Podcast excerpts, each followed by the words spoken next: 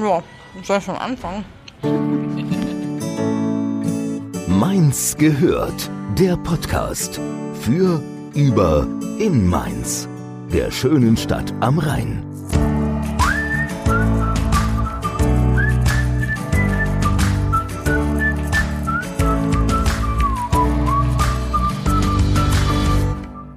Herzlich willkommen zu einer mm, neuen Podcast-Folge.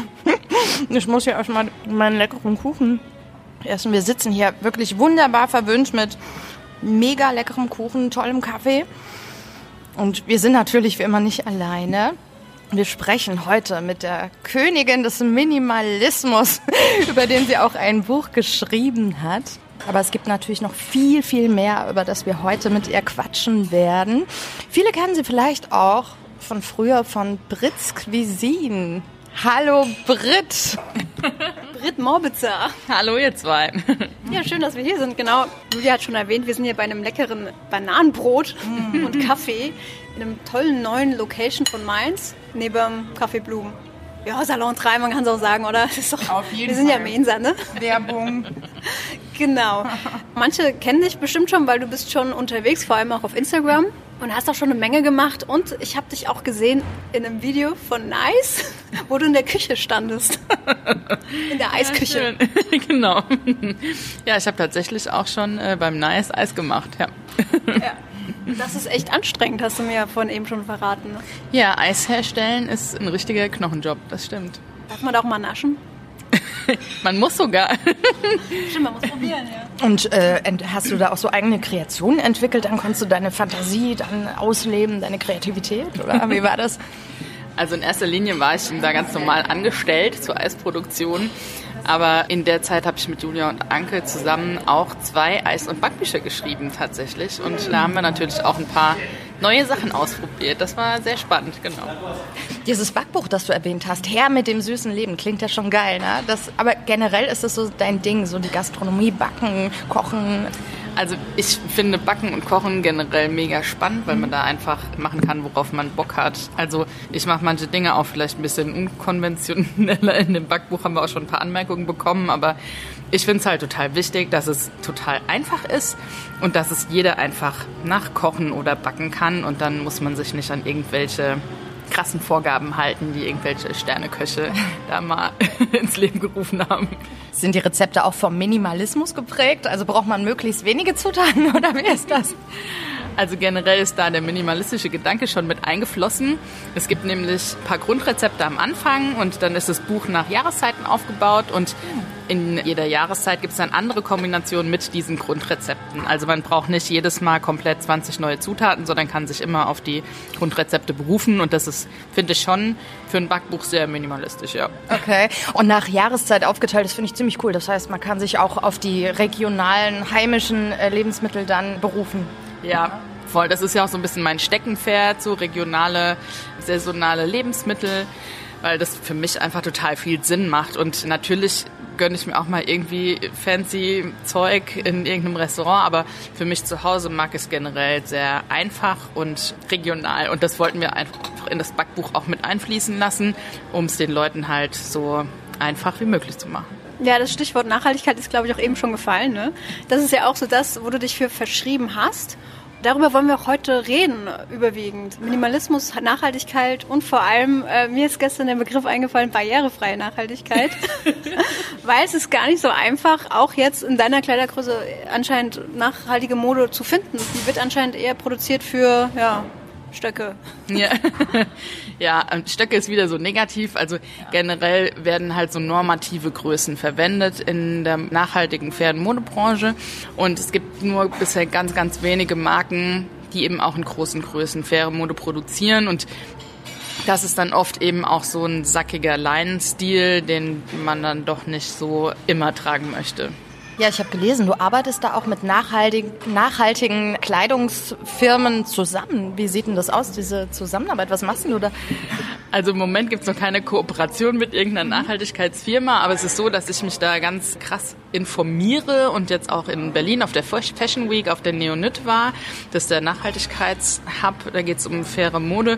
Da habe ich auch einfach mit verschiedenen Modemarken gequatscht und hinterfragt, weshalb eben keine großen Größen produziert werden und wo da die Schwierigkeiten liegen. Und wenn ich natürlich was gefunden habe und was brauche, dann bestelle ich mir das natürlich. Ja, aktuell eine Yogahose oder eben Unterwäsche und Unterwäsche ist dann nochmal so ein ganz besonderes Thema, wo es noch weniger Auswahl gibt als an nachhaltigen, normalen Klamotten. Oberbekleidung okay. ist ja der Begriff. Ja, aber ich habe mit der Freundin zusammen ein Schnittmusterlabel gegründet. Da sind wir gerade am äh, ja, ein bisschen rumprobieren. Das muss natürlich alles probegenäht werden. Muss erstmal eine Schnittdirektrice gefunden werden, weil es eben auch spezielle Schnitte sind. Also man kann normal, also Größen normative Größen nicht eins zu eins auf große Größen übertragen, sondern müssen die Schnitte einfach geändert werden und dann gibt es Spezialisten, Spezialistinnen, die sich damit beschäftigen. Ah ja. Das klingt ja wahnsinnig spannend. Ich bin total gespannt, wie es da in der Zukunft weitergeht. Was mich aber interessieren würde, was waren denn die Antworten? Du hast gesagt, du hast dir gefragt, wo denn das Problem eigentlich liegt, solche äh, schicke Klamotten in großen Größen auch zu produzieren. Wo war das, wo ist das Problem? Also ganz oft kam das Thema, wir haben kein Budget, weil es eben viel teurer ist und es sind auch viele kleine Marken und wenn es so kleine Startups sind, dann kann ich das auch durchaus verstehen. Wenn es allerdings so große Marken sind, es gibt ja einen riesigen nachhaltigen Modeproduzenten, der eben auch relativ preiswerte, faire Mode anbietet. Wenn die dann mit der Argumentation kommen, das ist uns zu teuer, dann denke ich mir so, okay, wenn, wer, wenn nicht ihr, das ist dann schon so ein bisschen schade, einfach so abgetan zu werden. Und oft kommt dann auch, ja, wenn wir das dann anbieten, ist die Nachfrage gar nicht so groß. Das hatte ich auch mal bei einem T-Shirt-Label. Die meinten so, ja, die Nachfrage ist da nicht da und wir produzieren jetzt nicht mehr in 2XL. Und da ist das Problem aber ganz klar die Kommunikation. Weil dicke fette Menschen in der Gesellschaft einfach nicht so akzeptiert werden. Es findet immer noch eine Stigmatisierung statt, die ja, Menschen davon abhält, eben auch dicke Menschen in der Werbung zu zeigen. Ja. Und wenn dicke Menschen in der Werbung nicht erscheinen, kommen andere dicke Menschen natürlich nicht darauf, bei denen mal nach Klamotten zu gucken. Ja. Und das ist ein Thema der Kommunikation und des Marketings da kommt wahrscheinlich auch bei manchen ähm, fülligeren Menschen auch die vielleicht so eine Unsicherheit und die Scham dazu, da wirklich im Laden zu fragen, wie sieht's denn aus? Habt ihr auch was in XXL oder so? Das könnte ich mir yeah. auch vorstellen. Ne? Absolut.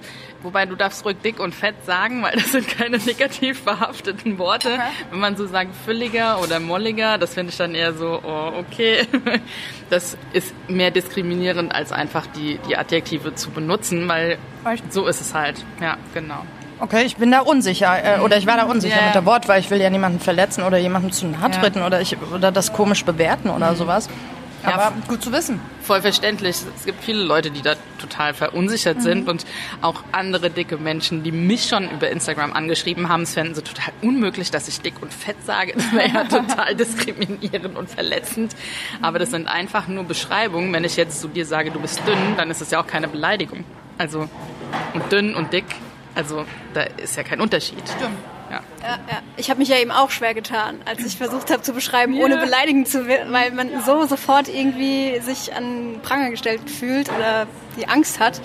Aber eigentlich ich, ist mir gerade aufgefallen, eigentlich muss man ja nur denken wie ein Kind. So, der ist dick, der ist dünn, der ist groß, der ist, hat eine schwarze Hautfarbe, hat eine weiße Hautfarbe, so. ist ja eigentlich nicht schlimm. Ja, generell ist es eigentlich ist es einfach, wenn wir alle unsere ja, Ängste beiseite schieben würden.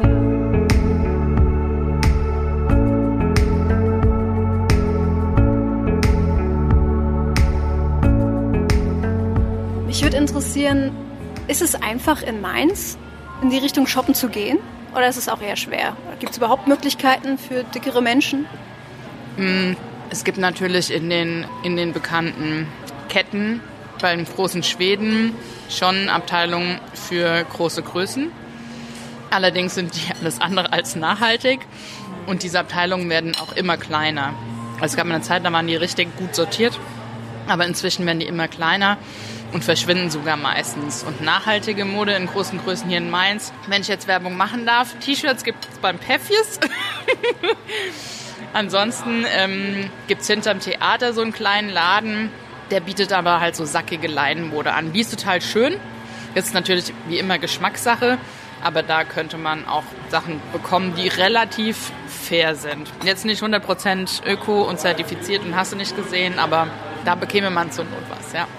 Ja, immerhin, da kann man ja auch, wenn man ein bisschen kreativ ist, ja auch ein bisschen selbst noch Hand anlegen, ne? Mit Nadelfaden, Schere, Nähmaschine. Aber liegt es daran, dass wirklich die Nachfrage so gering ist, weil die Leute sich nicht trauen, rauszugehen? Ich glaube, das Thema ist einfach noch nicht in dieser Gruppe angekommen. Also viele dicke Menschen sind einfach froh, dass inzwischen überhaupt ein gescheites Angebot auf dem Markt ist. Gerade auch von, ja, von Fast-Fashion-Ketten ja, da möchte man das natürlich erstmal genießen, dass man da inzwischen eine gute Auswahl hat, anstatt dann sich direkt wieder zurückzunehmen, zu sagen, oh, aber das ist nicht fair und dann hat man wieder gar nichts zum Anziehen. Also ich kenne das von früher, keine Ahnung, als ich so 18, 19, 20 war, da gab es ja noch gar nichts in der Mode. Modebranche für große Größen. Also das war der absolute Horror, da irgendetwas zu finden. Und jetzt gibt es das Angebot und ich nehme mich direkt wieder zurück und sage, oh nee, Jetzt gibt es aber nur faire Mode. Und es gibt wieder nichts. Machst es dir aber auch nicht einfach. Nee. Wäre ja auch zu einfach. Ja, aber mich lässt es gar nicht los. Ich verstehe einfach nicht. Da bin ich vielleicht auch kindlich im Denken, keine Ahnung. Aber wieso verschwindet es immer mehr? Wieso wird es immer weniger, das Angebot, hast du ja gesagt, ne? Weil es gibt, wie die Nadine das so sehr nett gesagt hat, von es gibt große Menschen, kleine Menschen, dicke, dünne. Es gibt die in allen Formen und Varianten. Das heißt, dicke Menschen brauchen doch Klamotten. Warum? Ist das so? Warum? Wegen der Kommunikation, was du schon. Ich kann es nicht verstehen. Verstehst du das, Nadine? Ja, nee, also es gibt ja vieles, was man nicht versteht so in der Gesellschaft. Das ist wahrscheinlich aber nur ein Teil davon am Ende. So. Ich glaube, wir werden jetzt heute keine wirkliche Erklärung finden, oder? Nee, ich glaube nicht, aber ich denke schon, dass es auch größtenteils von der Gesellschaft mitgetragen wird, indem man einfach kein Verständnis hat und dicke Menschen aus dem gesellschaftlichen Leben verdrängen möchte. Es ist ja auch so, dass zum Beispiel dicke Menschen nicht vor Diskriminierung gesetzlich geschützt sind. Ja, es gibt Menschen mit Behinderungen, es gibt Menschen verschiedener Herkunft, die sind alle vor Diskriminierung gesetzlich geschützt, aber dicke Menschen sind das nicht und es gibt tatsächlich viele dicke Menschen, die eben auch schwer einen Job finden, weil diese ganzen Vorurteile einfach noch so, ja, dieses Bild beherrschen. Wer dick ist, ist faul. Wer dick ist, ist dumm. Die haben sich selbst nicht unter Kontrolle und sind maßlos und hängen nur auf der Couch. Und wer möchte so einen Menschen in seinem Arbeitsumfeld haben, wenn man von vornherein davon ausgeht, dass er eben nicht so leisten kann wie jetzt Menschen in der normativen Größe? Würdest du sagen, weil es gab ja mal dieses Format, ich weiß nicht, ob es immer noch gibt, äh, so ein Pendant zu Germany's Next Topmodel, aber halt für mollige Model oder wie hieß ja, das? Ja, ja, ich Curvy, ne, Germany's Next Curvy Model oder so, keine Ahnung. Also genau, ja. Ähm, ja. Findest ja. du, ist das äh, eine Bereicherung für die Akzeptanz oder ist das eher was anderes? Ich sehe das total schwierig, dieses Thema. Auch diese, es gibt ja inzwischen auch ein Curvy Frauenmagazin und das Ding ist, solange jemand, der dick ist, äh, eine glatte Haut hat und keine Dellen hat und einfach schöne Rundungen, die schön verpackt sind und ein geiles Dekolleté und wallende lange Haare, solange ist die dicke Person dann akzeptiert, weil es so im, im Gesellschaftsbild schön ist. Ja, aber sobald dann jemand kommt, der eben aus dieser Reihe rausfällt, wo der Hintern dicker ist oder der Bauch dicker oder nur die Oberschenkel dick sind oder die Haare abrasiert sind oder äh, der Mensch nicht geschminkt ist, dann ist es wieder nicht akzeptiert. Und deswegen sehe ich das wirklich sehr, sehr kritisch, auch diese Zeitschrift, die es eben auf dem Markt gibt. Äh, das möchte ich mir nicht kaufen, weil genau das vermittelt ja wieder dieses perfekte Schönheitsideal. Ne? Halt nur in der Größe 46, 48. Also das ist ja, für mich nicht, äh, nicht weiterführend. Aber ich verstehe, bei mir ist der Punkt, ich denke, warum muss man denn alles in solche Schubladen einsortieren? Warum eine Sendung für dicke Frauen, Curvy-Model und eine für dünne? Wo ist denn die Vielfalt? Genau wie in der Werbung zum Beispiel. Warum sieht man da nicht alle erdenklichen Formen und Größen? Also dieses Schub, weißt du, dann ist es ja wieder eine spezielle Gruppe Versteht ihr, wie ich meine? Eine spezielle Gruppe, die nicht ist wie die anderen. Aber wenn wir uns als vielfältige Menschen sehen, als, als viel, einfach eine große Vielfalt, dann ist da alles dabei. Da gibt es keine bestimmte Gruppe. Oder so sehe ich das. Ja, mein, also meine Vision ist es natürlich auch, dass es eben keine getrennten Läden gibt. Hier gehen äh, dicke Menschen einkaufen, hier gehen dünne Menschen einkaufen und hier Frauen und hier Männer, sondern dass es einfach übergreifend ist. Und ich denke, dass in, keine Ahnung, 10, 20, 35 Jahren, dass die Entwicklung da schon hingeht. Aber es muss einfach viel mehr auch dafür getan werden. Es braucht viel mehr Aktivistinnen, die sich dafür einsetzen und auch viele, die dann eben in der Industrie sagen, ja, wir möchten diese Vielfalt und nicht, wir sind so fest eingefahren und produzieren einfach nur Größe 34 bis äh, 44 oder vielleicht auch mal 46, sondern eben auch ein größeres Angebot und das fängt doch schon an mit, hier ist die Mädchenabteilung, hier ist die Jungenabteilung. Ja. In der Jungenabteilung gibt's blaue Sachen, hellblaue Sachen, grüne Sachen und ja. in der Mädchenabteilung gibt's rosa und rote Sachen. Ja. So dieses binäre System ist ja inzwischen auch total überholt. Und ich glaube schon, dass es immer mehr werden wird, dass es eben auch geschlechterübergreifende Mode gibt, was nicht heißt, dass man seine Identität als Frau oder als Mann, wenn man sich als solche fühlt, verlieren muss. Man kann sich ja trotzdem weiblich anziehen oder so, wie man sich einfach fühlt. Ich finde auch diese Schubladen ganz schlimm und ich glaube, das macht auch viele Leute krank, weil sie denken, sie müssen in so eine Schublade passen. Ja.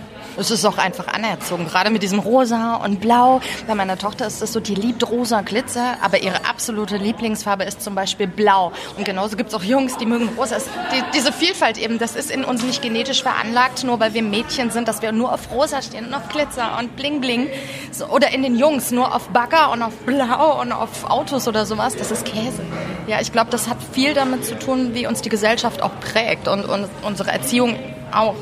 Ja, wie wir groß werden. Ja, total. Wenn wir damit groß werden und aufwachsen, dann ist das natürlich fest verankert und dann kostet es natürlich auch Mühe, Anstrengung und Kraft, das aus seinem eigenen Kopf wieder rauszubekommen mhm. und sich eben umzugewöhnen. Das ist genau wie mit Gendern. Ne? Ich habe mir angewöhnt, nicht mehr zu sagen Bürgerinnen und Bürger, sondern BürgerInnen, weil es natürlich viel einfacher ist. Es ist nur ein Wort, man macht eine kurze Pause dazwischen, aber ich mache das nicht jedes Mal perfekt und rechne halt auch immer mit, mit komischen Blicken, weil die Leute es halt nicht gewohnt sind. Und es ist einfach eine Sache der Gewohnheit. Und je öfter ich das tue, desto mehr wird es akzeptiert von deinem Umfeld. Und die Leute, die das hören, machen sich dann auch Gedanken. Also man hat als einzelne Person schon einen ziemlich großen Impact und ich glaube, man unterschätzt es auch total oft und sagt, ja, was kann ich einzelne Person schon bewirken? Ja, ich war irgendwie als glaube ich, einzige dicke Person auf der Neonit und habe mit äh, Marken gesprochen, aber das hat voll den Impact gehabt. Da haben die Leute drüber geredet. Und genauso, wenn ich in der Gruppe mit zehn Personen sitze und sage, hier, was haltet ihr denn davon, dass wir MainzerInnen das und das tun und dann gucken alle so und dann sagt man das öfter und dann gewöhnen die sich dran und benutzen es vielleicht auch irgendwann. Das kann viel effektiver sein, noch als zu versuchen, die Leute alle zu bekehren, sondern wenn man seine, äh, wenn man eine Vorbildfunktion irgendwie annimmt und mit gutem Beispiel vorangeht, ja? so wie du es gemacht hast. Genau vorleben. Einfach vorleben und dann machen es die anderen nach. Das ist ja auch mit den Kindern, die gucken sich das ja nur ab, ne? Ja. Von den Größeren und so, wie da was ist. Mhm. Mir ist da eben auch dieser Spruch eingefallen von wegen Kleider machen Leute.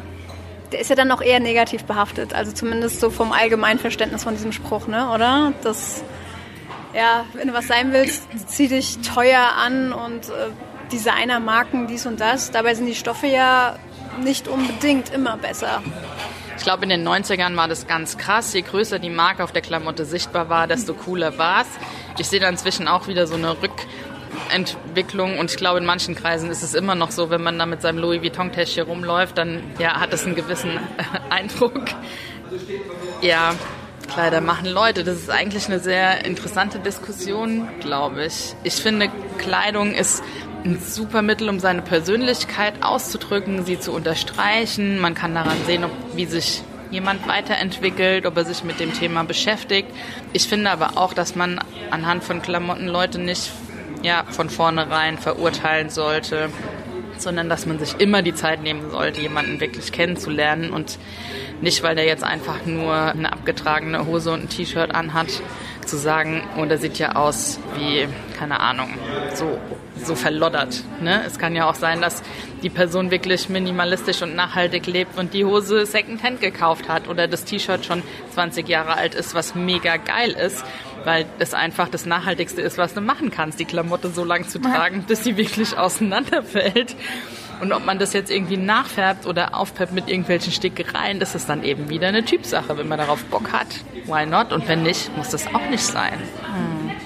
Wobei, das ist ja heutzutage schon einfacher, weil ich sitze jetzt hier auch mit einer Hose, wo ich auch schon einige dumme Sprüche von älteren Generationen einkassiert habe, von mir so, oh, muss ich dir mal einen 50er zustecken, weil meine Jeans jetzt hier halt große Löcher hat, aber es ist total, es ist, ist ja ein Trend zum Teil. Ja, ich mag es halt einfach. Und äh, ist, man sieht jetzt nicht, ist die neu gekauft, ist die so gekauft oder ist sie einfach uralt oder sonst was. Und es ist ja eigentlich auch schön, ne? Dann so gar nicht wirklich mit, auf den ersten Blick zu sehen, wo kommt der her, was macht er, wo wohnt er vor allem. Ja. ja. Also ich finde, inzwischen sieht man auch viel, viel mehr verschiedene Stile. Also früher war das alles so krass uniform und natürlich hat man so, wenn man in seiner Bubble unterwegs ist, schon so eine Art Uniformität, die sich abzeichnet.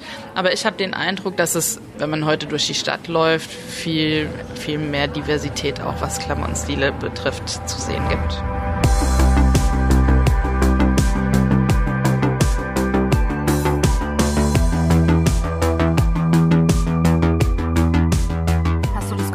Mainz ist da auch sehr tolerant oder es liegt überhaupt an der Toleranz, dass die Menschen toleranter und offener geworden sind in der Zwischenzeit dass da vieles mehr akzeptiert wird einfach. Wie zum Beispiel Nadines Hose. Finden sie cool. Also, so war es nicht gemeint. Kann mir auch keiner schlecht reden, die Hose. Hat auch keiner geschafft bisher. Also, ich finde schon, dass generell die Gesellschaft toleranter geworden ist. Allerdings bin ich auch in so einer krassen Bubble unterwegs und ja, ich will nicht sagen, ich scheue solche krass großen gesellschaftlichen Veranstaltungen, aber ich halte mich da schon fern von, weil mir das inzwischen einfach nicht mehr gut tut, mich in so große Menschenmengen zu stürzen und mich dem auszusetzen. Also ich kommuniziere natürlich viel über, über Instagram und ja, ich bekomme das jetzt nicht mit, dass ich wegen meinem Aussehen oder Äußeren diskriminiert werde, aber ich weiß eben, dass es noch ganz viele Menschen gibt, die eben wegen ihrem Äußeren verurteilt werden und schief angeguckt werden und auch belästigt werden und angegriffen werden. Und da sollten wir, glaube ich, einfach alle Augen und Ohren offen halten und damit mit einem offenen Ohr durch die Welt gehen und sich dafür einsetzen, wenn man irgendwie mitbekommt, dass irgendwas Herablassendes gesagt wird oder jemand abfällig angeschaut wird, dass man sich da irgendwie, ja, dass man das wahrnimmt und ähm, vielleicht auch im eigenen Freundeskreis oder in der Bubble, in der man unterwegs ist, sich dafür einsetzt oder auch mal laut ausspricht, was man gerade denkt und sagt, hier, das ist nicht okay, dass jetzt äh, diese Diskriminierung stattfindet. Ja, weil oft ist ja auch so, wenn man mal sagt hier, wenn der Kumpel oder die Freundin oder sonst wer sagt, irgendjemand gerade so einen ablässigen Spruch halt jemand anderem gegenüber gelassen hat, wenn man sagt, so, hey, das war gerade nicht cool, dann sind die auch erstmal erschrocken und sagen so, okay, wenn es so aus den eigenen Reihen kommt, ne, das bewirkt, glaube ich, sehr, sehr viel. So, also. Ja, voll. Aber es kostet halt auch immer sehr viel Mut, gerade bei den eigenen Freunden zu sagen, hier, hör mal zu. Also ich habe mir da auch, ja, schon ein paar kritische Blicke eingefangen, wenn ich dann zum Beispiel auch irgendwie war es vor ein paar Wochen, wo es dann auch um Germany's Next Top Model ging. Und dann sitze ich so da und sage so, ach, dass die Serie die junge Frauen und generell Frauen krank macht. Das ist ja spannend. und alle so, oh, das war so ein typischer Prittspruch. Und ich denke mir so, ja, aber, es, aber halt, es muss halt gesagt werden, weil es einfach die Wahrheit ist. Und ich finde das auch schlimm, wenn das als so gesellschaftliches Happening da stattfindet und sich die Frauen vom Fernseher setzen, die eigentlich so total tolerant sind, aber dann gucken sie sich sowas an das geht ja auch ins Unterbewusstsein. Also nicht so, ich kann doch dann nicht komplett abschalten und sagen, ja, ich gucke das wegen der Unterhaltung und ich finde es immer total lustig, was sie da für dumm Zeug babbeln. Aber auf der anderen Seite prägt einen das ja. Also alles, was ich mir täglich anhöre und reinziehe, die ganze Werbung, deswegen ist es ja auch so schlimm, deswegen macht es ja auch so viele Leute krank. Du verlässt das Haus, du musst doch nicht mal das Haus verlassen, du guckst Fernsehen, wirst mit Werbung Bescheid. Du guckst Radio, wirst mit Werbung Bescheid. Als ich jetzt da nach Fastnacht im Auto gesessen habe, da hatte ich mir das Auto von meinen Eltern ausgeliehen, ich habe ja sonst keins und höre auch wenn überhaupt irgendwie nur Klassikradio, da ist ja eh nicht so viel Werbung am Start, dann sitze ich im Auto und höre permanent, ja, Fastenzeit, ja, was tun Sie denn, um Ihre überflüssigen Funde loszuwerden? Ja. Und ich bin ausgerastet, weil ich mir denke, die ganze Menschheit hört diesen Scheiß. Kein Wunder, dass alle denken, sie sind zu fett und müssen abnehmen. Was ein Bullshit, ja. Du gehst raus, guckst auf die Straße, an jeder Ecke hängt irgendein Plakat, es muss noch nicht mal irgendwie so ein krankes Körperbild sein, was da immer vermittelt wird, sondern diese Billo-Werbung von Netto, wo es hieß, ja, investiere nicht in teure Lebensmittel, kauft dir lieber eine schöne Brille oder sowas. Oder mit der Friese. Ich weiß nicht, ob ihr euch an diese Werbung erinnert. Da habe ich auch gedacht, oh Mann, ey, das ist so grundlegend falsch einfach. Ja.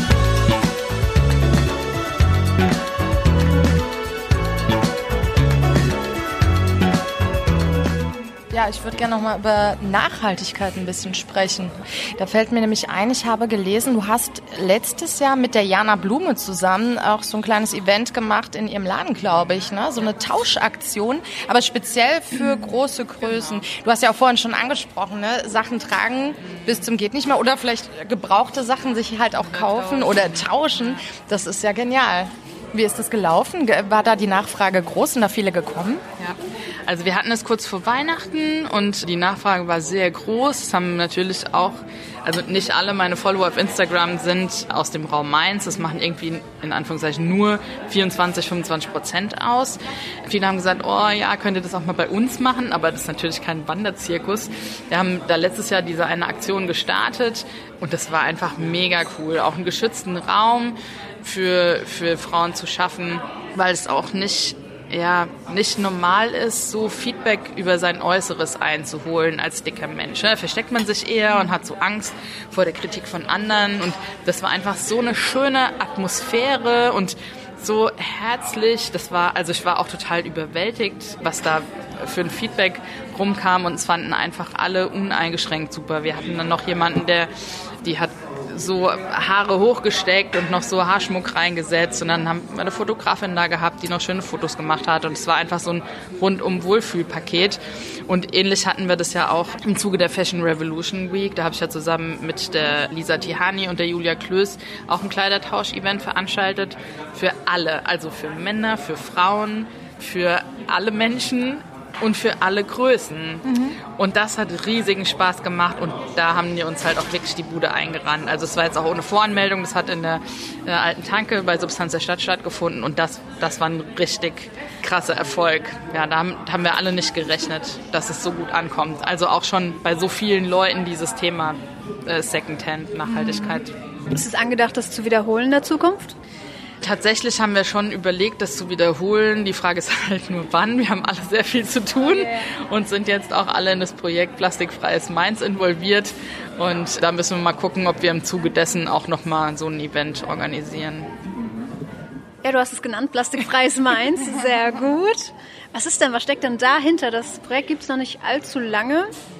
Ja, plastikfreies Mainz, das äh, habe ich mir schön selbst eingebrockt. Und zwar war ich da auf dem Markt einkaufen vor ein paar Wochen und bin an zwei aufeinanderfolgenden Tagen angequatscht worden von Marktverkäufern. Ach, das ist ja geil, dass du deine eigenen Beutel dabei hast. Ich denke, äh, okay, ist es sowas Besonderes?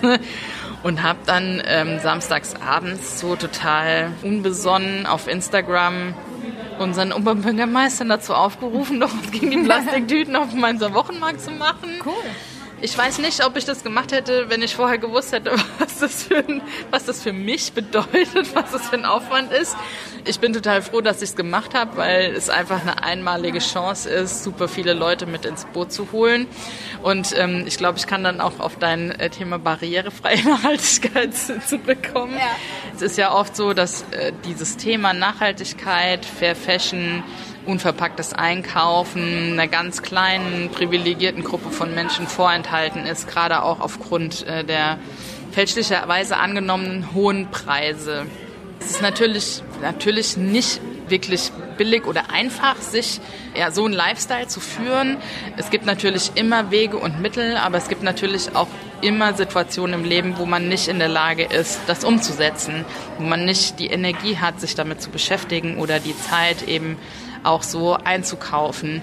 Und ich finde es total wichtig, das Thema einfach breit zu streuen und zu sagen, hey, es kann jeder seinen Beitrag leisten. Es muss nicht dieser Perfektionismus stattfinden, wenn man sich irgendwie nachhaltig, wenn man nachhaltiger leben möchte, sondern es reicht auch, wenn jeder den Teil dazu beiträgt, den er selbst dazu beitragen kann und wenn es halt nur ist, seinen eigenen Beutel mit zum Einkaufen zu nehmen. Oder ja, der eine macht seine Hafermilch selbst, der andere kauft halt nur im Unverpacktladen ein. Der andere wiederum, der wird gern weniger fliegen, weil ja wegen CO2 und so und kann das aber aus beruflichen Gründen vielleicht nicht, zahlt dafür einen CO2-Ausgleich und hat dafür aber kein Auto zu Hause. Also Nachhaltigkeit hat so viele Facetten. Ja, ob ich jetzt in einer kleinen Wohnung wohne, was auch viel nachhaltiger ist, als in der großen Wohnung zu wohnen, natürlich, weil ich nicht so viel heizen muss und nicht so viele Ressourcen verbrauche. Also das gibt so viele Aspekte und mir ist einfach total wichtig auch zu kommunizieren, dass wirklich jeder und jede seinen Teil dazu beitragen kann, ohne mhm. sich ein Bein auszureißen.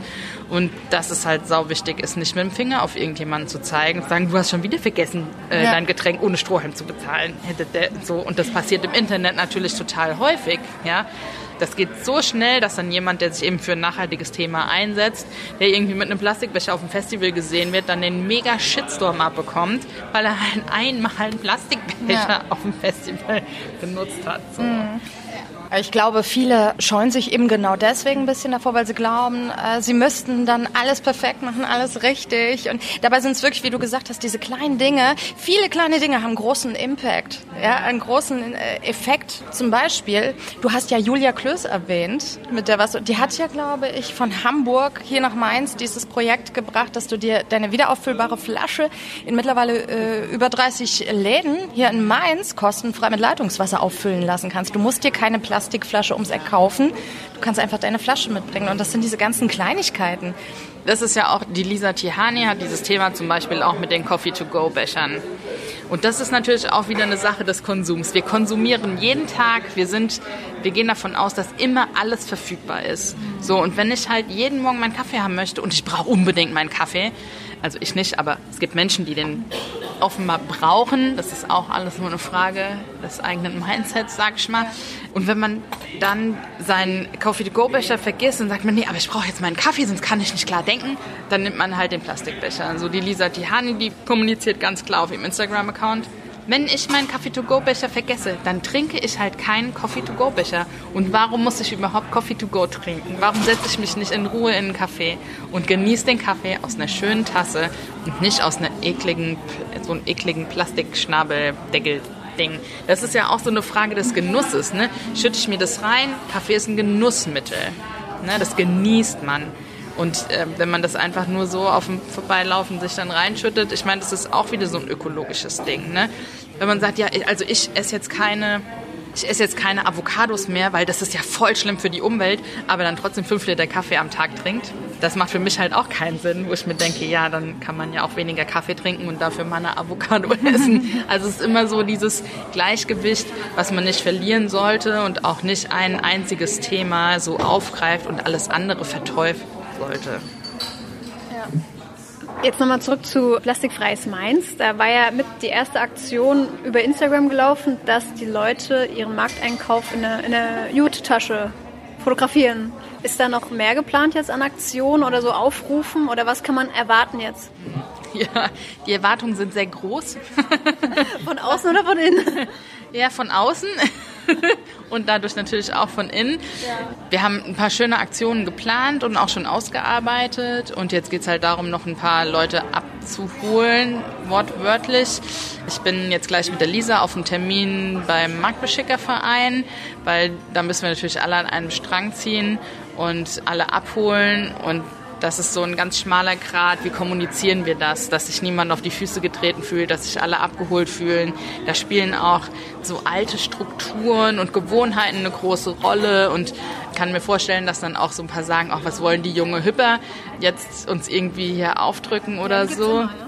Genau, aber man kann ja trotzdem von vornherein irgendwie schauen, dass man alle mit einbezieht und äh, das Thema so kommuniziert, dass da alle Bock drauf haben, dass Nachhaltigkeit einfach sexy wird und ja, also ich stelle mir jetzt zum Beispiel vor, dass äh, auf dem Markt ja, nachhaltige Taschen angeboten werden mit einem geilen, stylischen Mainzer Aufdruck oder sowas.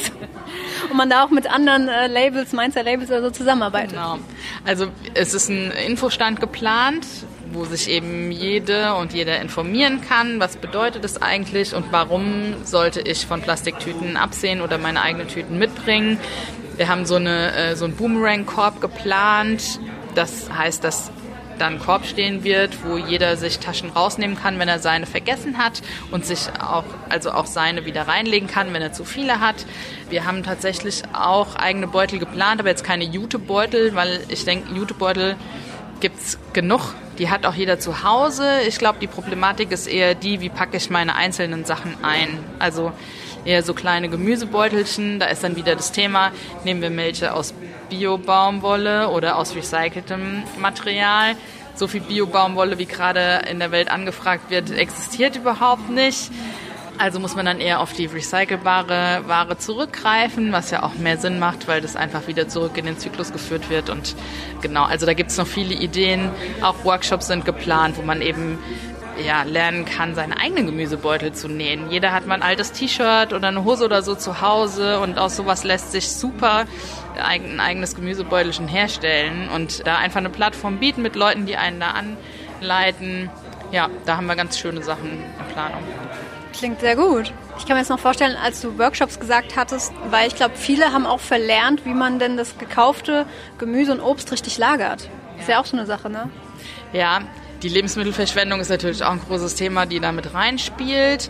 Ich bin da jetzt nicht so ganz krass im Thema drin. Ich beschäftige mich schon viel damit, bin jetzt aber selbst kein, kein Mitglied bei Foodsharing Minds oder so, aber da hatte ich so ein bisschen mit mir, weil ich mir denke, ah, da musst du da immer hin und die Sachen abholen, aber eigentlich wird es ja voll Sinn machen, da mitzumachen. Man kann super viel Geld sparen und man ja, tut einfach was gegen die Lebensmittelverschwendung.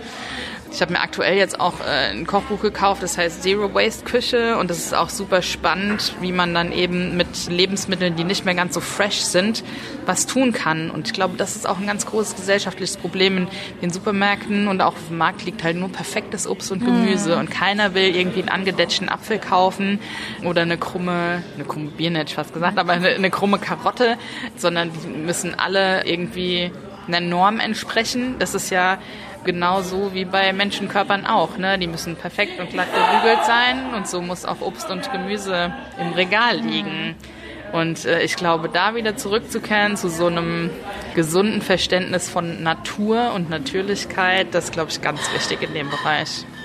Ja, das ist interessant. Das ist eigentlich das Gleiche wie in der Werbung oder bei Germany's Next Topmodel oder so. Es wird dir was vorgegaukelt. So und so sieht das perfekte Bild eines äh, Gemüsestücks, eines Obststücks, eines Menschen aus. Dabei entspricht es überhaupt nicht. Es gibt nicht das einzige, das, dieses eine perfekte Bild. Da sind wir wieder bei der Vielfalt. Es ist Käse. Der Apfel sieht in der Natur nicht immer so perfekt rund und glänzend aus. Das ist einfach ein vorgegaukeltes Bild, was wir irgendwie glauben und das dann auch so wollen. Eine dunkle Stelle lässt sich super einfach wegschneiden. Ja. Fertig, dann schmeckt er genauso gut noch. Ja, oder ein angedetschter Apfel zu einem Apfelmus oder zu einem Gelee oder Marmelade verarbeiten. Oder wenn man zu viel eingekauft hat oder vom Lebensmittel retten zu viele Lebensmittel hat, dann kann man die auch super einkochen oder als Pickles weiterverarbeiten. Also da gibt es wirklich unendlich viele Möglichkeiten. Aber ich glaube, die Lagerung spielt auch eine Rolle. Ich glaube, es ist einfach generell das Wissen darum, das verloren gegangen ist. Ja. Ich bringe immer super gerne das Beispiel mit den Kartoffeln, weil Kartoffeln aus dem Supermarkt halten bei mir drei Tage, dann fangen die irgendwie an zu wurzeln und vom Markt drei Wochen. Und ich lager die genau gleich.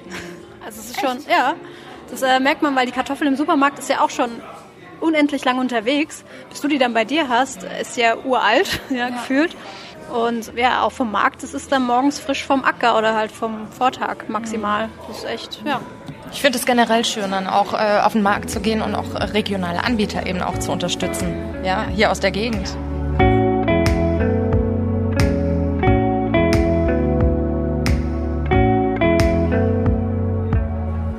Wir eine wunderbare Brücke auch wieder geschlagen vom ja gut, krummen Körper und zum krummen Obst.